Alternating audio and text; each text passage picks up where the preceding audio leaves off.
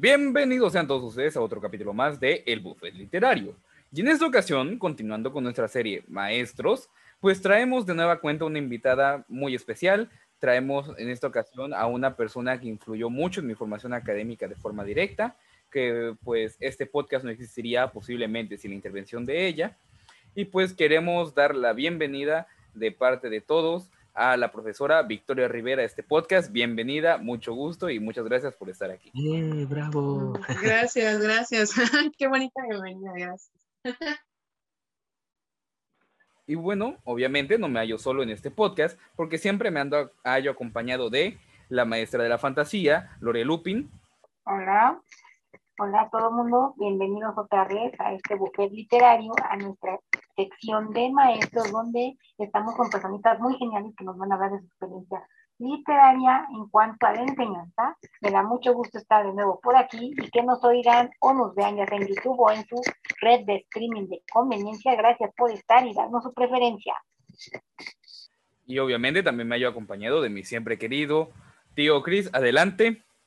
Hola mis bellezas y mis bellezas, ¿cómo han estado? Espero que estén muy bien, que tengan hambre, porque de nada cuenta nos encontramos, como bien lo mencionan mis compañeros, a, eh, tenemos un menú de sapiencia, de sabiduría, de experticia, y qué mejor con una gran profesional como todas eh, las que nos han antecedido, que nos han compartido su experiencia sobre lo enriquecedor que es la literatura y todos los beneficios que deja la literatura en el ámbito de la educación y sobre todo que impacta de forma directa a los alumnos y alumnas y alumnes. Entonces, maestra Vika, muchísimas gracias por estar con nosotros. Ahora sí que el buffet está literal de manteles largos por contar tu presencia. Muchas gracias. muchas gracias, qué lindo.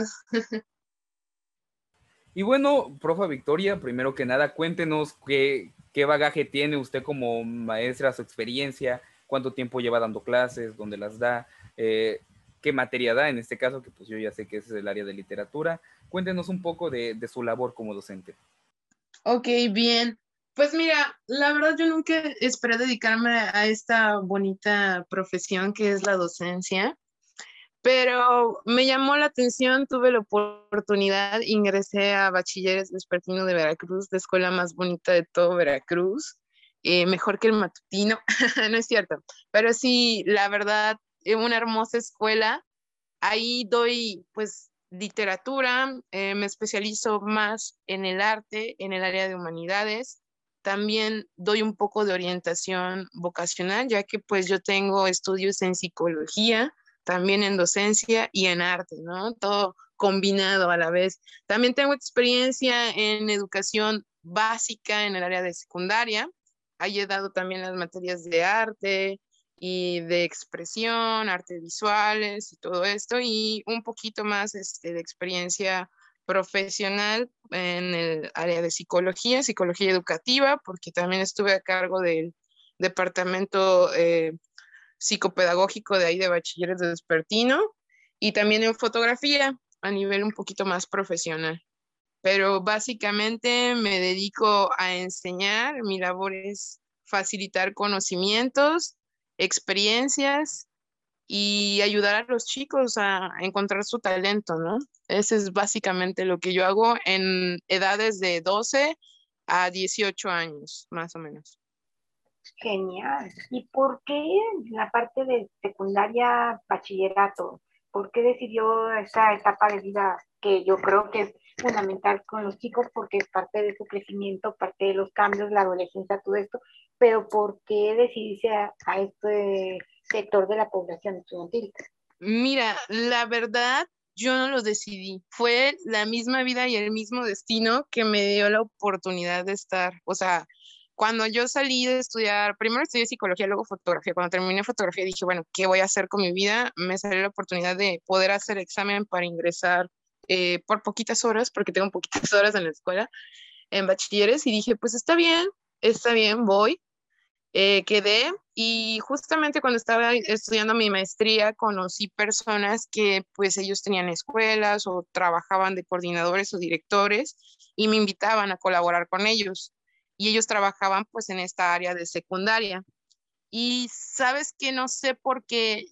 Yo sí creo que tal vez hay cosas o señales que pasan en la vida y uno tiene que estar despierto para poder identificarlas y saber qué decisión tomar, porque todo esto, como tú dices, está totalmente conectado. Y me he dado cuenta que precisamente es una etapa muy fundamental en el desarrollo humano para que encuentres tu talento, tu pasión, vaya, muchísimas cosas, ¿no? Creo que esta es la etapa fundamental porque eh, tal vez no tienes tanto entusiasmo como cuando eres niño, pero todavía lo tienes y tienes la capacidad de razonamiento todavía más amplia, ¿no? En lo que te permite conocer muchas cosas más complejas que de niño. Entonces, a mí se me hace una etapa también maravillosa, ¿no? Y, y crucial. Muy bien, maestra. Y bueno, platíquenos dentro de su experiencia, este, eh, digamos, ¿cuál es el, usted, cuál cree que serían los beneficios de enseñar literatura, digamos, eh, eh, digamos, que se encuentren los chicos en esta etapa del ciclo vital, como, como mencionaba Lore, en la etapa de, de, secundario, de, de bachillerato? ¿cuáles serían los beneficios que deja la enseñanza de la literatura tanto en la enseñanza básica como medio superior? Mira, para mí, yo creo que es la etapa más importante para que este, los chicos se puedan realmente dejar llevar por la literatura. Y creo que es importante y los beneficios que hay en ella es que, pues tú mismo en este despertar de emociones que tienes en la secundaria y en el bachillerato sobre todo, que es la primera vez que te enamoras, tal vez tu primer beso, la primera vez que te rompen el corazón, que lo puedes identificar en textos literarios. O sea, para eso son los textos literarios, para que tú te identifiques, imagines, sientas. Y qué mejor sentir, qué mejor identificación que esta etapa en la vida. Porque ya de grande uno, sí, o sea, sí se enamoró y todo, pero de cierta manera te vuelves más pasivo, no tienes la misma energía que tenías en el bachillerato y se los digo yo que estoy grande, ¿no? o sea, yo ojalá tuviera la misma energía, la misma pasión que yo tenía en esa edad, ¿no? Que leía tal vez, este, no sé, por decir un ejemplo, Romeo y Julieta, y cuando leía el final hasta lloraba, ¿no? Te dejabas llevar, te apasionabas y decías, qué injusto, qué injusto es todo esto. O sea, es, creo que la etapa básica en la que tú puedes relacionar todo este despertar de emociones, de sentimientos, de experiencias con la literatura y la literatura pues obviamente te va a dejar enseñanzas, ¿no? Por ejemplo, no tomes decisiones antes de saber o hablar con tu novio o novia, en el caso de Romeo y Julieta, tal vez te dejen un buen rato, te dejan beneficios en que mejora eh, tu escritura, mejora tu manera de hablar, tu eh, bagaje de palabras, o sea, muchísimas cosas, pero para mí lo más importante es que puedes relacionar emociones puedes eh, identificarte y puedes sacar a, flor eh, de, piel todo esto, ¿no? Tal vez tengas todas estas emociones aquí adentro, pero no sabes de qué manera sacarlas. Y nos pasa a los adolescentes, o sea, ya no soy adolescente, pero me pasaba que tenía a veces ciertas, eh, pues, cúmulo de emociones y había días en los que no querías ni verte ni te aguantabas, ¿no? O sea, es una etapa que para mí es fundamental que los chicos lean, porque ahí mismo está todo eso que ellos sienten. En esos libros, en esas páginas está todo eso. Para mí es lo más fundamental. Creo que es muy importante y tan es así que, que creo que siguen leyendo los chicos en otros medios, no en libros, pero siguen leyendo cosas tal vez no tan adecuadas, pero siguen leyendo, ¿no? La, la lectura ahí está. Y está esa necesidad de encontrar como algo que te apasione y que te mueva y que lo puedas sacar. Creo que tiene mucha razón en eso. Eh, digo, yo todavía me hallo en la adolescencia, apenas voy a cumplir 20 este año, así que pues todavía soy un poco como en esos umbrales, ¿no? entre comillas de salida quiero creer, pero pues me han dicho que, que apenas estoy a medio juego, ¿no? Que apenas es el primer tiempo. Eh, y sí, es, es en gran parte el hecho de conectar y además no solo eh, y además el hecho de que puedes aprender de los libros, porque los libros este, te dejan alguna enseñanza que, que te lleva a ti a crecer, ¿no? En mi caso, muy particular, me pasó con Gravedad Artificial, que es mi libro favorito, que es eh, el, libro más recomendado de este podcast, creo. Eh, me pasó mucho con Gravedad Artificial, que, te, que bueno, me llegó en un momento exacto en el cual pues rompí una relación, mi primera relación, mi primer amor, dirían en muchos lugares, y este libro llegó a, darme varias enseñanzas que me llevaron a crecer y a llegar al lugar en el que estoy ahora. Y respecto a este fomento a la lectura, ya que pues es la primera vez que tenemos una profesora especializada puramente en literatura, ¿usted considera que el, el plan de estudios o el sistema de estudios fomenta realmente la lectura o que la fomenta de forma correcta? No, no, no, no, no, no. Totalmente es obsoleto. Eh, como tú dices, a veces nos ponen, yo digo, a veces de por sí es difícil, porque el mismo medio lo hace difícil, los chicos están, yo lo veo, a mí me costaba trabajo concentrarme en la lectura cuando era joven y no tenía que el, smart, eh, el smartphone, el iPad, este, el smartwatch, eh, la pantalla que está en Ruiz Cortines brillando, el Smart TV, no, no tenía nada de eso, ¿no? Sí existía internet, no era tan cavernícola todo, pero no había tantos distractores. De por sí es difícil que una persona esté concentrada, que te preste atención o que preste un momento como tal a algo, deja la lectura a algo, ni siquiera las personas les prestan atención a veces. Cuando realmente les dedican un tiempo como a la escuela y todo, para empezar yo tengo que quitar celulares para realmente tener la atención y ya después mostrarles qué, qué, es lo que ofrece el plan de estudio, pero la gente, la SEP parece que te pone trabas, o sea, para que hagas milagros. Porque quién, díganme, ¿quién se puede identificar con el Quijote? Es una super obra, lo reconozco, pero ¿qué adolescente puede hacer una conexión con el Quijote de la Mancha? No, pues nadie. Creo que hay veces que ni los adultos mismos. En esa etapa, no. Para empezar, luego hay algunos que me dicen, no, le entiendo. y, es verdad, pues sí, si hablas de Chale, eh, los CDs, pues es muy difícil de entender el Quijote de la Mancha, lo entiendo, pero está totalmente mal, creo que es obsoleto y creo que aquí la SEP, así como hacen sus trabadillas de querer eh, tener ilustradores gratis para sus libros de texto, debería de sacar una convocatoria a nivel bachillerato en donde le pregunten las lecturas o qué tipo, qué es lo que lee la juventud creo que eso deberían de preguntarse, ¿qué es lo que les llama? Porque yo cuando les pregunté eso, me di cuenta que leen muchísimas cosas interesantes que podrían servir, que es lectura juvenil para que ellos mismos se enganchen y ya de ahí lo saquen. Obviamente no Carlos Cuauhtémoc Sánchez y esas cosas, pero no sé, tenían, por ejemplo, había una niña que le gustaba mucho eh, Odín Dupeirón, el cual también habla de superación y demás, ¿no? Y llevaba este libro de mm, Colorín Colorado, este cuento no se ha acabado. Ay, es buenísimo. Ay, ese es muy bueno. Y yo lo leí con ciertas reservas, pero al final me gustó por este plan de que la princesa no espera, no es una persona pasiva, no es observadora, como que es, yo creo que lo más importante de la vida, ¿no? No convertirte en espectador, sino ser autor, pues sí, primero tienes que ver para poder generar, pero no te tienes que quedar siempre viendo, ¿no? Tienes que generar algo, tienes que hacer algo, eso se trata la vida. Y pues me gustó mucho, hicimos este, un trabajo acerca de esto, todos tenían que leer el libro e interpretarlo según su talento. Había chicos que hicieron pasteles, otros que hicieron actuación, otros baile, otros eh, recitación, como lo hayan entendido, exprésenlo.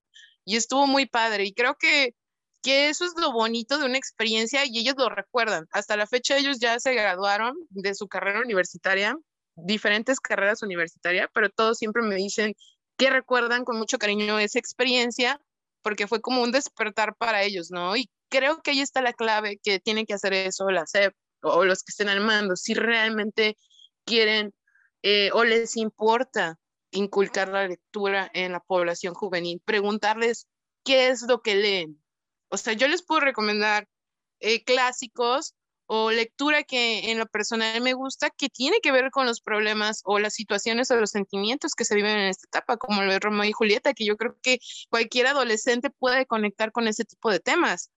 Sin embargo, creo que lo más adecuado es que les pregunten a ellos qué es lo que leen, porque ahí se van a llevar sorpresas y van a ver que hay cosas muy interesantes. Uno como viejo, te digo, se vuelve oh, un poco pasivo, ya no está tan intenso, realmente se preocupa más en el trabajo, en otros, y no estás tan, eh, pues sí, a veces me siento culpable porque te consume mucho el trabajo y más ahora en pandemia, que no tengo vida literal por el trabajo, me estreso mucho, pero sí es ese, ese falta de tiempo, dedicación o no sé qué sea que ya no estoy tan a la expectativa de descubrir nuevos autores literarios o esto como cuando era joven y decía, a ver, me voy a meter y voy a ir a una librería y voy a ver qué hay, ¿no? O voy a empezar, no sé, ya no lo hago.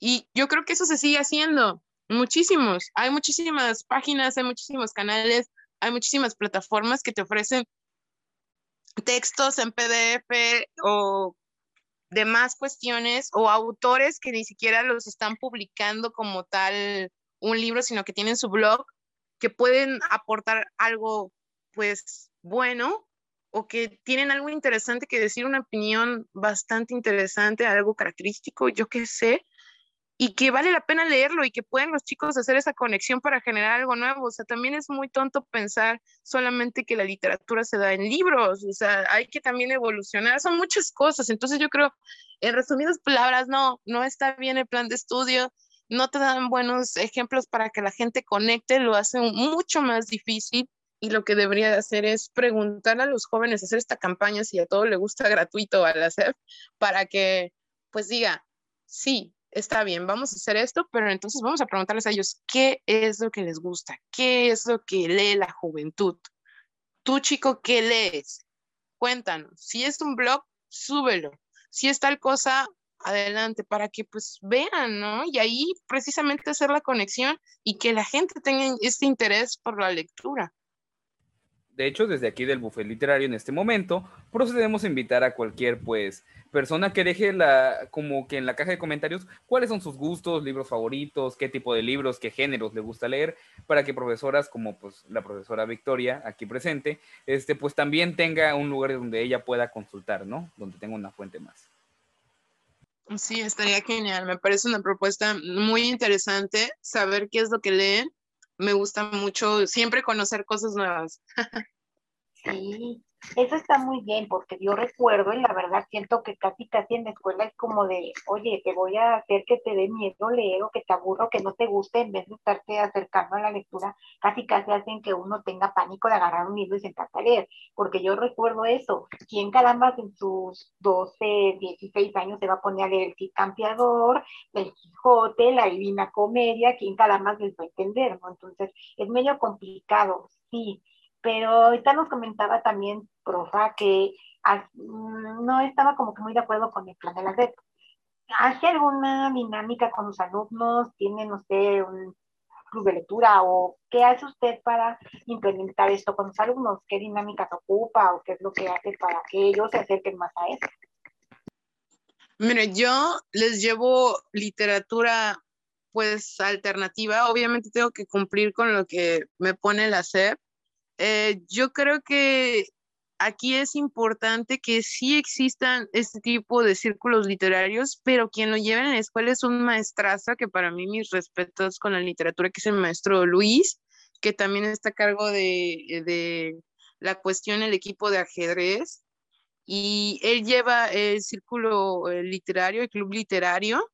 Él también escoge literatura, pues, eh, bastante buena para los chicos y pues la invitación a ser parte obviamente del club literario y llevar este tipo de literatura. Fíjate que yo conocí a una chica en Puebla que estudiaba literatura y letras y le pedí pequeños textos. No llevo tal cual libros porque decir un chico que te lea un libro es imposible porque por el tiempo, por la capacidad de atención que ellos tienen, y porque pues no les gusta leer libros. Entonces, para mí lo adecuado, lo práctico es llevarle eh, textos, pequeños fragmentos, para que se puedan enganchar, para que puedan leer otras cosas de obras literarias interesantes que tengan que ver con temas de juventud para cualquier aquel maestro o chico que le interese hacer esta conexión, pues pónganse a pensar qué es lo que te pasa en esa etapa.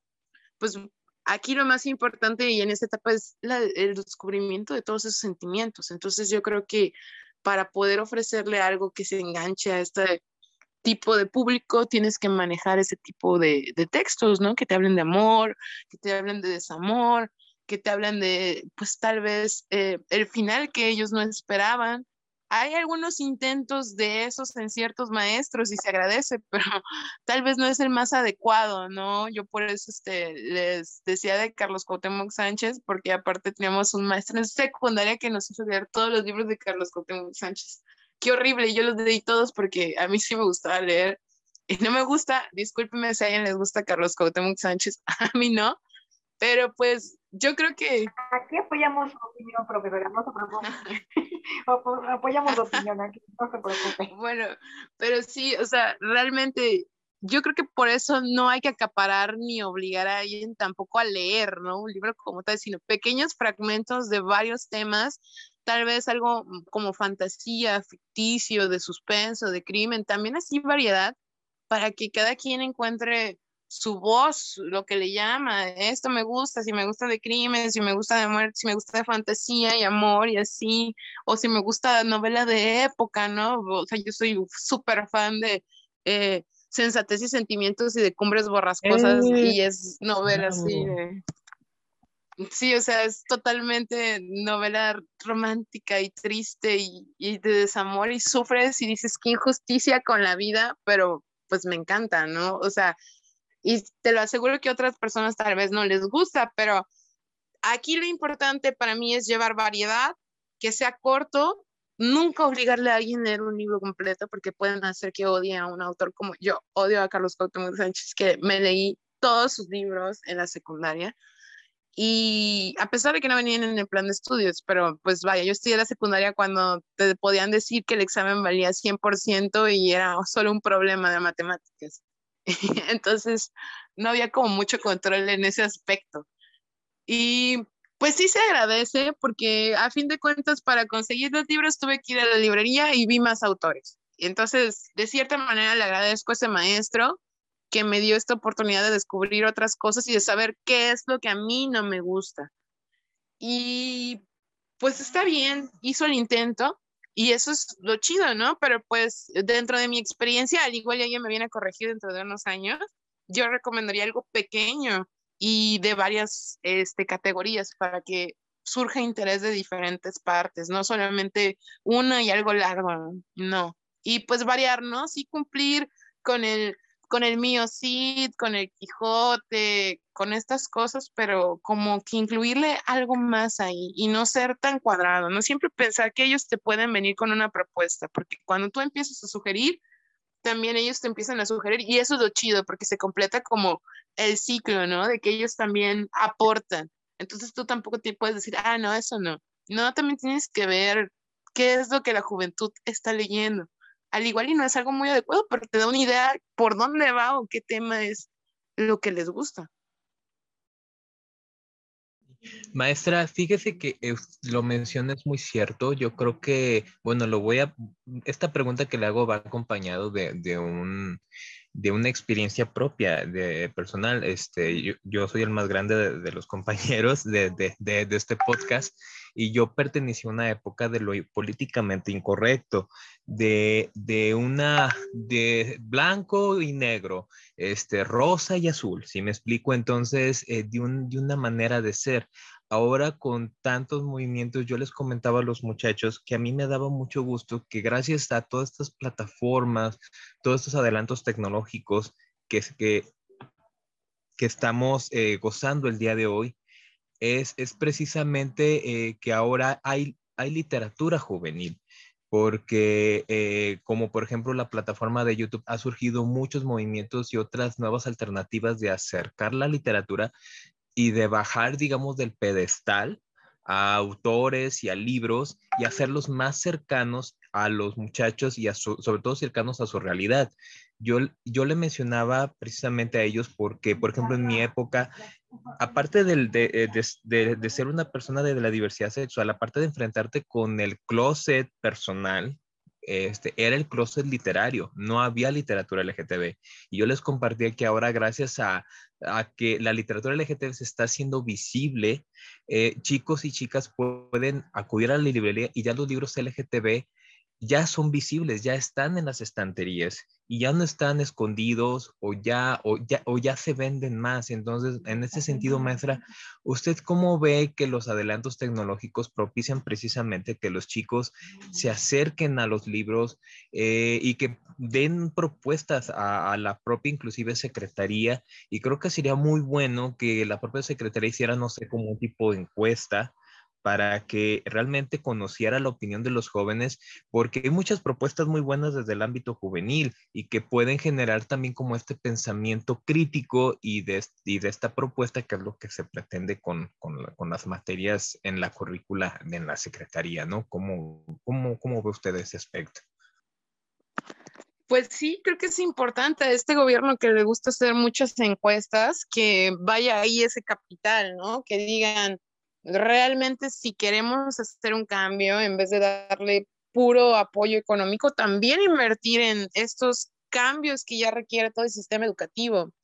Eh, no es que esté totalmente mal, pero recordemos que este sistema educativo ya lleva muchos años y todo requiere un cambio y más en estos tiempos este, tecnológicos, no sé cómo decirlos, digitales, de nuevas tecnologías, como le gusta a las personas de, en el ámbito educativo llamarlo, en estos tiempos de nuevas tecnologías, pues también tener en cuenta que estos medios nos están dando pues oportunidades, nos están dando pues eh, más amplitud, más variedad y por lo tanto tenemos que adaptarnos porque nosotros estamos educando no solo para una materia, sino para la vida, estamos formando personas para la vida.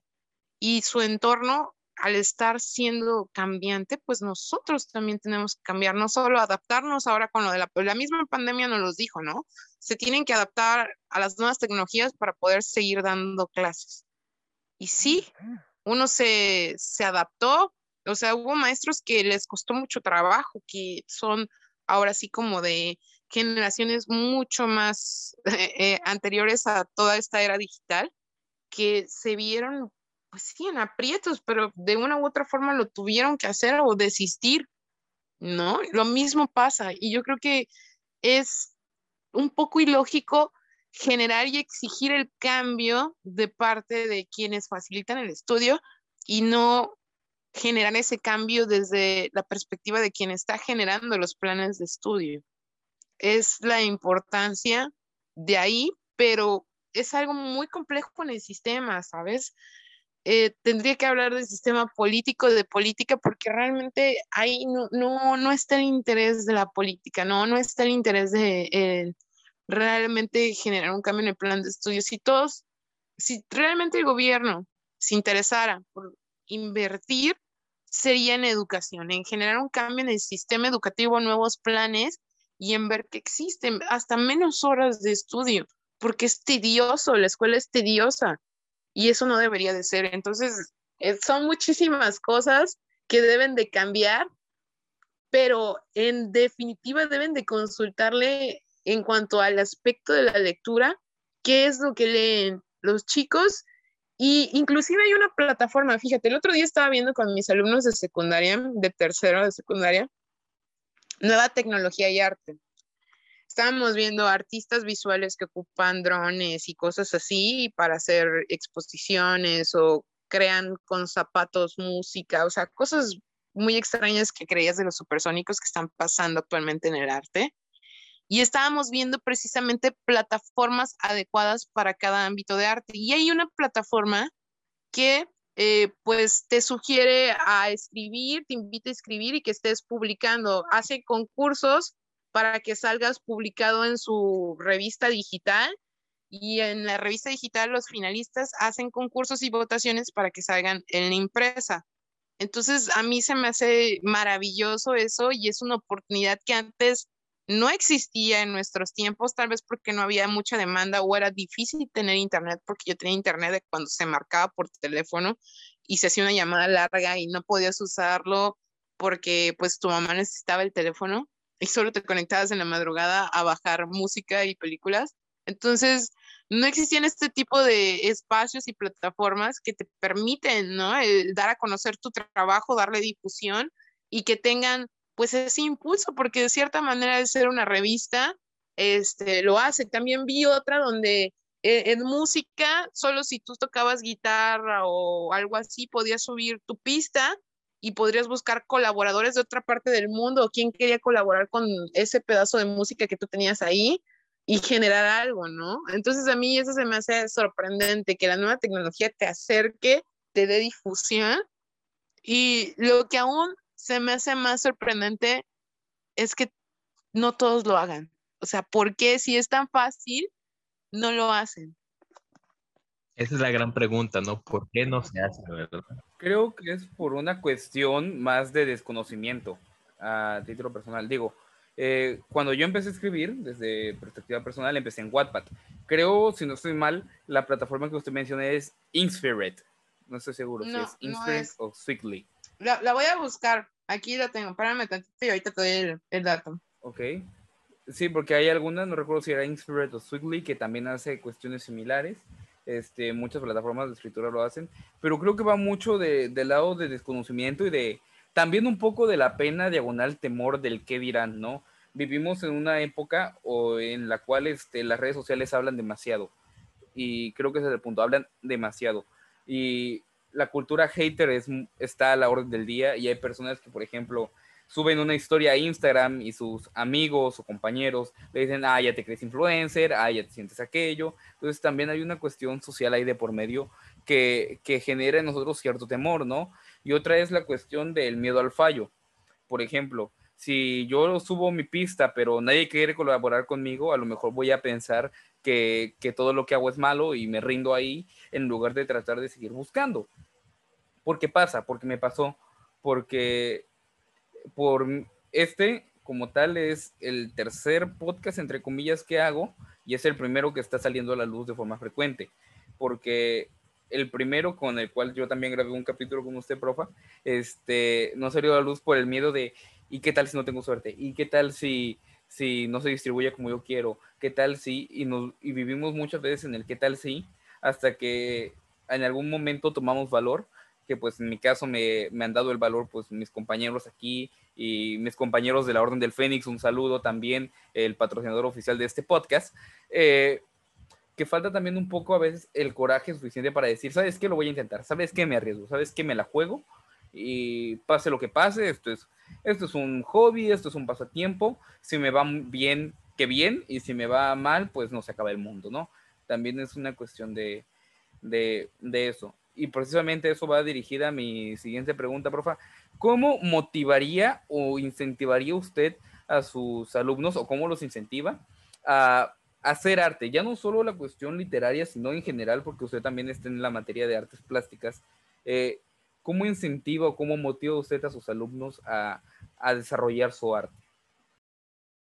Mira, yo creo que lo principal es descubrir qué te gusta, qué te llama la atención o en que quieres intentarlo o en que eres bueno, ¿no? Yo creo que ahí está la clave de que hagas arte, porque hacer arte no solo es pintar, no solo es hacer escultura, yo creo que el arte está implícito en todo lo que podemos hacer, porque inclusive dar una clase puede ser una forma de arte, ¿no? O sea, está implícito en todo el cocinar, el hacer lo que te gusta es una forma de arte, la arquitectura, todo, todo, todo es una forma de arte. Entonces, la clave para incentivar a las personas es que descubran su voz interior, descubran qué es lo que les llama la atención, en qué son buenos o qué quieren desarrollar.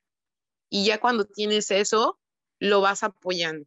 O sea, es como muy personal, pero es que así es el mismo ser humano, ¿no? Muy único, muy exclusivo, así como dirían, único y detergente. Ah, pues sí, así somos. Realmente, aunque nos parecemos, cada quien tiene lo suyo y cada quien tiene algo diferente que aportar entonces no hay como una clave general que te pueda decir, hagan esto y les va a funcionar. No, yo creo que lo importante aquí es tener buena comunicación. Es difícil porque yo estando en una escuela pública, eh, me cuesta mucho trabajo el manejar la buena comunicación con los chicos porque mis grupos son, ahorita gracias a Dios, de 40, pero me han tocado grupos hasta de 60 y cómo manejas la comunicación con 60 chicos, con 60 almas en 50 minutos. Es imposible, ¿no? Entonces sí es como viene lo triste porque no puedes influir en todos como quisieras o no tener ese acercamiento en todos como quisieras, pero en los que puedes aprovecharlo, ¿no? Dar la oportunidad, tratar de decirles que siempre vas a estar ahí escuchándolos, tener apertura, tener buena disposición, porque como tú dices, los chicos a esa edad son un brote de emociones y de inseguridades, entonces si tú todavía te pones así que es difícil porque también tienes que tener cierto carácter porque si no te comen los chavos dando clases, pues es difícil, es un, como diría, todo un arte estar a disposición y el hacerles saber que tienen que oírse ellos mismos para saber qué les gusta. Yo siempre es lo que les digo, escúchense, vean qué es lo que les gusta, sobre todo cuando estamos en la clase de orientación o demás, les digo, es que mi mamá quiere que estudie enfermería, mi papá quiere que estudie medicina. Ajá, pero tú qué quieres? O sea, ¿a ti qué te gusta? Porque tú eres el que se va a dedicar hasta el último día de su vida a eso, ¿no? O es lo que se va a dedicar su tiempo, su esfuerzo, sus desveladas en la carrera. Y no es lo mismo que estés haciendo que te llama la atención, que te gusta, en lo que eres bueno, que te da satisfacción, algo que te están obligando. Entonces, creo que está el chiste de toda la vida en general, que encuentres algo que te apasiona, que te guste y eso mismo te va a acercar a todas las ramas, ¿sabes? A la expresión, porque igual si llevas tu arte a otro lado, te tienes que comunicar, tienes que aprender a hablar de cierta manera, tienes que aprender muchísimas cosas también. El llevar tu arte, el hacerlo, te dan nociones de presentación, de visualización, de cómo lo voy a presentar, de cómo va a estar. Ahora tú, cómo estás haciendo el podcast, cómo lo voy a presentar, visualización. Va, haces edición, haces muchísimas cosas, no solo literatura, no solo grabación, no solo cuestiones, también sincronizas agendas, muchas cosas. O sea, no es tampoco algo unilateral, es un todo. Y lo chido aquí es que uno tiene que tener apertura, para estar dispuesto a escucharlo y no solo cerrarse a decir, pues solo es así, sino el poder tener nuevas eh, habilidades, ¿no? Si un chico llega a ti y te dice, pues es que a mí me gusta el grabar podcast o ser youtuber, porque ahora todos quieren ser youtubers, y yo les digo, fantástico, haz tu canal, empieza a generar videos. Y sí, fíjate, tengo ahorita tres alumnos que son youtubers. Y es genial, ¿no? Porque si suben videos de videojuegos y cosas así, y pues ahí ya estás agarrando experiencia, ahí estás haciendo algo, ahí estás produciendo, estás conociendo, tienes que leer para saber de edición, tienes que ver eh, videos para ver qué es lo que hacen los demás, o sea, es muy complementario todo. Yo creo que uno mismo cuando se acerca a lo que le gusta, es que empieza a adquirir pues más habilidades, ¿no? Tanto del habla como de lectura, como de presentación visual, como de inteligencia visual, ¿no? Como ir diciendo cosas. Entonces, creo que es muy completo eso, el que tú te preguntes qué te gusta y tú como maestro tener apertura, tener las opciones de que no es cuadrado, de que no todo sigue siendo solo medicina y ingeniería, sino que hay muchas eh, gama de posibilidad ahora para que se dediquen los jóvenes a hacer cosas que tal vez ellos desconocen o que por inseguridad y miedo no se atreven a ver entonces ahí está la clave, es eso, tener apertura, preguntarles qué quieren y ya de ahí e incentivar eso y ellos solitos son los que se van teniendo la iniciativa para varias cosas, ¿no? Sí, eso es muy importante, la iniciativa, el ver qué les gusta, porque si no, dices, me vas a poner a leer algo de, no sé, vamos a pensar tu cultura griega, ay, qué aburrido, no me gusta, pero si les dices, ah, me gustan los videojuegos, pues buscamos un, libro de videojuegos que te guste y que empieces a ver todo eso. Eso es importante, acercarlos a lo que les gusta. De ahí mi pregunta, ¿qué libros les recomienda usted a sus alumnos o qué libro recomendaría para esta etapa que es vital para los chicos, porque es un cambios, descubrimientos y todo? ¿Qué libros usted recomendaría para la hora de empezar, no sé, porque muchos puede ser que empiecen ahorita a leer, otros ya vienen leyendo. ¿Qué recomendaría usted? Mira, para mí y una enseñanza que agradezco mucho a mis alumnos y recomiendo es este el de Colorín Colorado, este cuento se ha acabado porque la narrativa es bastante agradable, es muy dinámica, tiene esta cuestión en la que interactúa también con el lector y me parece pues bastante interesante y lo recomiendo mucho y pues totalmente que tiene que ver con esta cuestión de que nosotros estamos familiarizados con los cuentos de hadas, con las princesas, con lo que pasa, sobre todo pues las partes femeninas, ¿no? De esto de que llegue tu príncipe azul y demás. es algo que yo recomiendo mucho. Claro, para empezar, pero ya si a ti te gusta leer y todo, a mí me encanta La insoportable levedad del ser. Ese libro creo que es buenísimo, eh, me gusta mucho y lo recomiendo también porque es algo que habla de desapego y de amor. No sé, me encanta, ¿sabes? Entonces, creo que esos son los que, si me preguntan en lo personal, son los que más recomiendo, pero si me preguntan de un género, pues ya tendría que ponerme a ver en el género en específico para poderles recomendar algo, porque también luego yo les pregunto, eh, pues, ¿qué te gustaría leer? ¿Sobre qué o qué? Pero ya me dicen de esto o, lo que sea, pues les digo, ah, mira, pues, esto y esto, pues a, mí me gusta bastante y está chido. O si me preguntan novela, yo digo, cubres borrascosas, son sensatez y sentimientos, y así me voy, ¿no? Dependiendo del género, pues me voy agarrando. Igual este, en clásicos, a mí se me hace muy adecuado eh, Romeo y Julieta, o este, Mark Twain también, eh, Huckleberry Finn y todo eso, se me hace también muy adecuado con la, hablando ya en los clásicos, posicionamiento de lo que te dice, impone la SEP, pues esas serían mis recomendaciones porque pues tienen temáticas relacionadas, te digo, con lo que pasa, ¿no?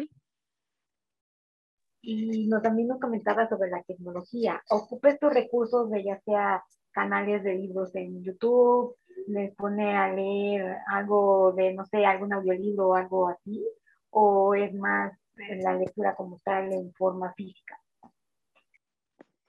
Pues mira, yo les a veces sugiero que lo busquen de internet o les doy para facilitar las copias, pero ahorita en esta etapa digital, sí es por todo por internet, ¿no? Se pasa por internet, se dice este por internet y demás cuestiones. Y pues, ¿qué sería?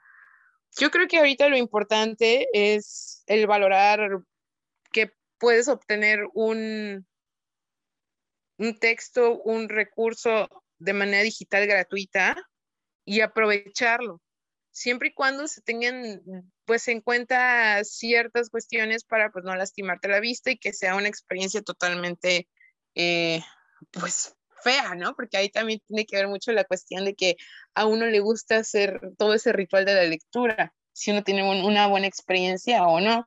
Entonces digo, ay, no, es que espero hasta la noche y lo leo del celular, pues no, tampoco. O sea, sí es como mencionarles, van a ocupar este recurso, pero ocúpenlo de cierta manera, ¿no? O si tienen un Kindle, que mejor, ¿no?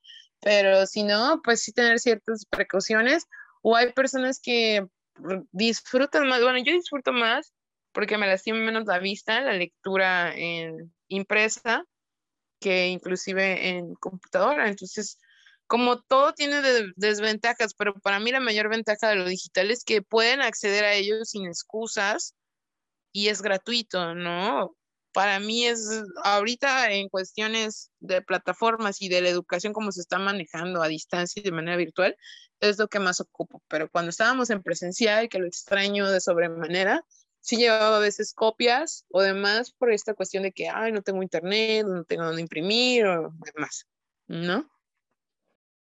Y bueno, maestra, ahora sí que a la par de la, maestra, la maestra Vika también es una gran lectora. Por ahí detecté unos grandes títulos a título personal de mis favoritos, porque aquí su servidor se declara austeniano de hueso colorado y, y el que usted haya mencionado sensaciones y sentimientos de la grandiosa Jane Austen, pues eso se regocija mi corazón enormemente. Y, obviamente también de las hermanas Bronte, cuando usted mencionó Cumbres Borrascosas, haga cuenta que yo hice un gritos de, de, emoción, de, de fangirl, porque, y precisamente va esa pregunta, ¿cuáles son sus libros favoritos de usted, maestra? Porque, este, bueno, obviamente mencionó usted La insoportable levedad de ser, que ahí... Me encanta entre mis pendientes, entre mis grandes pendientes, ahí, ahí está, pero sí nos gustaría mucho que compartiera a, a, nuestros eh, radioescuchas este, cuáles son los libros favoritos de la maestra Vic. Ay, pues mira, me gusta mucho, como ya dije, todos los que mencioné, Cumbres Borrascosas, Sensatez y Sentimientos, Insoportable Levedad de Ser, me gusta mucho la Divina Comedia porque eh, lo tuve ilustrado y ver los círculos del infierno me encantaba. Me gusta mucho de Mian, eh, me encanta.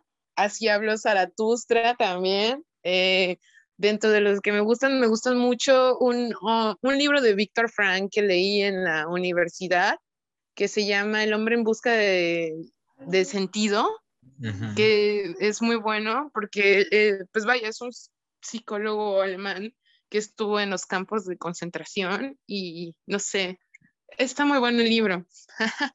y pues me gusta leer también eh, cuentos de terror, leyendas, me gusta muchísimo. El, de hecho, estoy haciendo una recopilación de estos libros de leyendas de Veracruz que son como antiguos de 1940 o 30, que son así fotocopias y están algunos ilustrados a mano. Eh, eso también me encanta, me encanta muchísimo, pues toda esta cuestión de la cultura mexicana y las leyendas mexicanas. Ahorita me encanta y es en lo que estoy buscando más cosas, porque voy a, a donde venden libros usados así por el mercado y el centro a buscar estas cuestiones de, de leyendas de Veracruz y también pues obras pues literarias grandes como eh, de Mark Twain y eh, Shakespeare y esas cosas que nos gustan, ¿no? Ya cuando les agarra, o inclusive uno que me gustó mucho en su tiempo cuando iba en la prepa era El Príncipe, ¿no? Porque me gustaba mucho esta onda de investigar del Renacimiento, de los Medici, de los Forza y demás, y salió este texto y me gustó, ¿no? del Príncipe y toda la historia que hay detrás de por qué escribió el libro del príncipe y demás. Maestro, y a título personal, yo veo que le gusta mucho la novela histórica. ¿Ah, le, sí? recomiendo, le recomiendo mucho la, este, a Fernando del Paso con Noticias del Imperio, que es una novela, digamos, visto el, el periodo, el periodo del imperio que tuvimos, que fue muy breve aquí en México, este, pues, desde la perspectiva de Carlota de Habsburgo, que pocos libros. sí. Volvemos, volvemos a esta plática que tuvimos antes de entrar al aire, de esta, de esta deuda histórica que se tiene con las mujeres y que precisamente estos libros y a raíz de estos movimientos que están surgiendo, pues están siendo visibilizadas tanto autoras como personajes de la historia, en específico las mujeres que han participado tanto en la independencia como en otros procesos históricos de la historia nacional y que han sido invisibilizadas. Y yo de manera personal le quiero recomendar ese libro porque habla precisamente Carlota, la voz de Carlota, quien obviamente por la historia, la, la, como muchas otras mujeres en la historia. Como mujer loca. Ajá, como la mujer loca y demás, pero que lo hace de una perspectiva humana y lo hace desde una perspectiva, sí, con la rigurosidad que propiamente el género, este, pues obviamente eh, lo pide, pero precisamente como, como, es excelentísimo. Hay otra novela que se llama Leona, que habla de Leona Vicario, y que se lo recomiendo muchísimo y que es buenísimo que habla de las mujeres independientes, dice todo cómo participaron las mujeres en el movimiento de independencia. Este, los voy a checar, por favor, me los mandas después. Este, y también, sabes, eh, mencionando ya lo último, me encanta muchísimo Mario Benedetti. Sus textos cortos también se me hacen hermosos. He dedicado algunos y he llevado otros, pero sí me gusta mucho Mario Benedetti. Y hablando de las este, cuestiones de, de la mujer eh, en cuanto al texto y demás, hay un libro eh, de Leonora Carrington que para quien no conozca, Leonora Carrington fue una pintora que se le considera surrealista que era inglesa, pero pues es nacionalizada mexicana, y ella tuvo esta pues fuerte eh, discusión porque llegó con todo este movimiento surrealista, con Dalí, con Miró, con todos estos hombres que le estaban rompiendo en el momento. Y cuando llegó ella a ser mujer y joven, eh, hay una experiencia que cuentan que Miró le dio dinero para que fuera por los cigarros y las bebidas y le dijo, pues cómpratelos tú, ¿no? O sea, esta cuestión machista y ella sufrió porque su padre la internó en un, eh, pues, eh, asilo mental por cuestiones de que ella no quería seguir el estilo de vida que está impuesto ante ella, ¿no? Y escribió un libro que se llama Memorias de Abajo. Eh, no lo he leído, pero me lo han recomendado muchísimo, ya que cuenta su experiencia dentro de este, pues estuvo no sé si dos o tres años eh, recibiendo terapias. Ya sabemos que en 1930, 40 y tantos, 50 y tantos que le pasó esto a esta mujer, pues habían ciertas prácticas no éticas, entonces ella sufrió mucho, cuenta toda su experiencia desde la perspectiva de la mujer. Y creo que es importante para quien le interese ver eh, pues autoras y también esta parte artística y lo que sufrió porque pues ella lo escribió, la misma Leonora Carrington, que es una autora que a mi parecer es buenísima. Sus esculturas estuvieron, para que lo ubiquen, sus esculturas fueron las que estuvieron en el Boulevard grandísimas, que decían que eran satánicas. Esa es Leonora Carrington. Y pues tiene este libro que se llama Memorias de Abajo, que cuentan que es muy fuerte, pero muy bueno. La verdad yo no lo he leído, pero me lo he recomendado muchísimo. Y pues lo recomiendo también aquí para el podcast, para que quien lo quiera leer, pues lo, lo lea. Creo que vale mucho la pena porque es una autora muy buena, tan siquiera en lo pictórico y pues en la escultura y lo demás.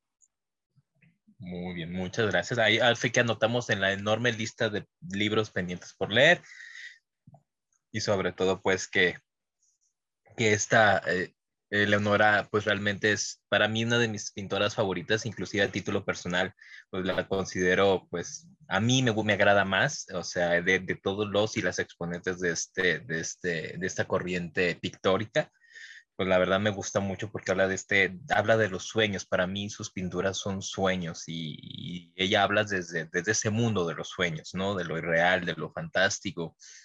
Ay, maestra, me, me, me, me evocó un recuerdo. pues sí, está bien, fíjate, a mí me gusta muchísimo eh, su trabajo y el de Remedios Varo, y ellas dos van muy de la mano si tienen oportunidad, creo que en el Museo de Arte Moderno, ahora que vuelvan a abrir los museos en Chapultepec, creo que es una exposición permanente de Remedios Varo. Vale la pena cada minuto de estar ahí porque una cosa es verlo en digital y otra cosa es ver las texturas, el brillo, los colores. No, una experiencia totalmente diferente y vale mucho la pena. Leonora Carrington y Remedios Varos para mí son las mejores pintoras, no Frida Kahlo, pero se reconoce también su labor. No es feminista, no la considero feminista, pero pues abrió muchas cosas y es una imagen y, expresó lo que hay que reconocer de esa mujer es que expresó sentimientos cuando nadie más hablaba de ellos, ¿no? Entonces es lo que se le reconoce y se le premia. Así es, sí. Pero en cuanto a contenido, en cuanto a simbolismo, en cuanto a perfección eh, gráfica y todo lo demás, vean la obra de Remedios Varo y es simétricamente perfecto. O sea, hacía eh, esbozos como en el Renacimiento de tamaño real de la pintura, igualito, ¿no? Véanlo, todo vale la pena, chicos. Y ya por último, oye, nada más para decirte que la plataforma que yo sabía que era para publicar textos, a ver si se animan, se llama falsaria.com Ajá, y ahí para publicar pues textos, es una revista literaria para que hagan concursos y para que pues se animen los chicos y les llama la atención. Yo creo que por ahí se puede comenzar. Y hay que perder el miedo, realmente no crean que todo es a la primera y resulta bien. Yo que tengo un poquito más de experiencia que ustedes les puedo decir que para lograr algo sí cuesta trabajo y sí hay errores. Y lo importante es que de los errores se tiene que aprender. Bueno, pues muchas gracias, profa Victoria, de nueva cuenta por permitirnos el tiempo y el espacio. Eh, fue muy agradable tenerla aquí, muy interesante y nutritivo para nosotros verlo también desde la perspectiva ya de alguien que trabaja con jóvenes, este, donde que es una etapa, como ya mencionó usted, muy crucial para el desarrollo de la persona. ¿Algo que quiera agregar para cerrar? No, nada más que pues duermen bien y todo lo demás y que se cuiden. no, pues hagan lo que les guste, chicos, escuchen su voz interior y no sean pasivos nunca. Si no les gusta la literatura, no importa, pero busquen qué les gusta y nunca sean espectadores, sean autores, siempre. Muchísimas gracias. Bueno, paso a que mis compañeros se despidan. Adelante, tío Cris.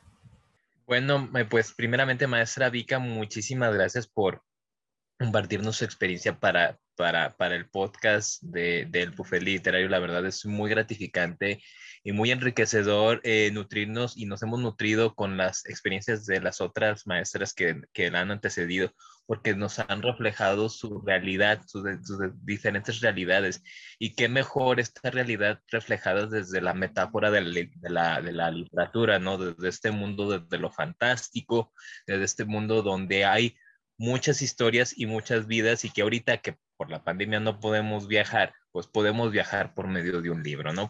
y qué mejor que ahí, ahora sí que yo hago la propuesta aquí, nuestro querido producer, para que para que hagamos una lista de todos los libros favoritos de nuestras queridas maestras que nos han precedido y que, que han asistido, para que lo tengan presente en las diferentes redes sociales del, del literario y así puedan escoger aquí nuestro radio escuchas. Y ahora sí que opciones hay, ¿no? Y maestra, muchísimas gracias por, por su experiencia, por su labor que es tan loable y porque realmente necesitamos que más maestros eh, se, diga, se suban a este hermoso vehículo que es la literatura y que lo hagan como usted, desde una perspectiva humana y desde el corazón. Muchas gracias, maestra. Gracias, gringo. Lore, adelante. Y bueno, muchas gracias, maestra. Nos dio mucho gusto tenerla aquí, que nos aportara un granito de arena en este bonito mundo que es la literatura, que nos enseñara más, porque siempre es muy grato tener a un profesor y que te esté enseñando y te abra más los ojos a lo que es este bonito mundo. Muchísimas gracias por compartirnos sus lecturas, por compartirnos su experiencia, por dejarnos ver que no es así que digas tan fácil enseñar, pero que si lo haces con amor, con pasión, todo se puede. Y como dijo, no es fácil, pero si lo haces con errores, con volverlo a intentar, todo sale y muy bonito. Muchísimas gracias por todo lo que nos compartió. Nos dio muchísimo gusto tenerla aquí. Esperamos en otra ocasión que también vuelva. Y sí, Sacundo lo que dijo Chris, una lista con todas las lecturas porque sería muy interesante compartirlas incluso entre nosotros ponernos a leer una que otra porque también se me hace muy enriquecedor porque creo que si uno lee los libros de otra persona, la puede conocer a través de la lectura. También eso es muy bonito. Gracias por estar aquí y gracias a todos por escucharnos. Recuerden, queridísimos y queridísimas radioescuchas, que nos pueden encontrar tanto en YouTube y en las diferentes redes de streaming de su conveniencia nos estamos viendo. Recuerden, si nos están viendo de YouTube, manita arriba, manita abajo, suscríbanse. Ya saben que todo aquí es bien recibido, ya lo saben, nos encanta su opinión. Déjenos en los comentarios qué opinaron de este bonito episodio. Y pues, ¿qué puedo decirles? Yo, lo de Lupin, les doy las gracias por estar aquí y nos vemos en una próxima emisión. Gracias. Y bueno, voy a tomar la petición de aquí de mis compañeros. Obviamente vamos a hacer una lista que se publicará posiblemente para cuando se emite el último episodio de esta microserie que esperamos les guste. Falta una entrega más todavía, así que estén pendientes. Y bueno, mi nombre es Carlos Atlamike. Eh, me pueden seguir por Instagram o por la calle, pero de preferencia solo por Instagram. Y esto ha sido todo por esta ocasión. Muchísimas gracias, profa. Eh, muchísimas gracias porque muy posiblemente si su intervención en su momento, este podcast no existiría. Ay, muchas gracias. No, pues qué padre, de eso se trata, que todos generen y que todos aporten y hagan los que les gusta. Yo creo que ese es el sentido de la vida, ¿no? De que hagas lo que te gusta y generar y producir. Y qué bueno, qué gusto oírlos, chicos. Y muchas gracias por invitarme. Gracias. Y nos vemos en la próxima.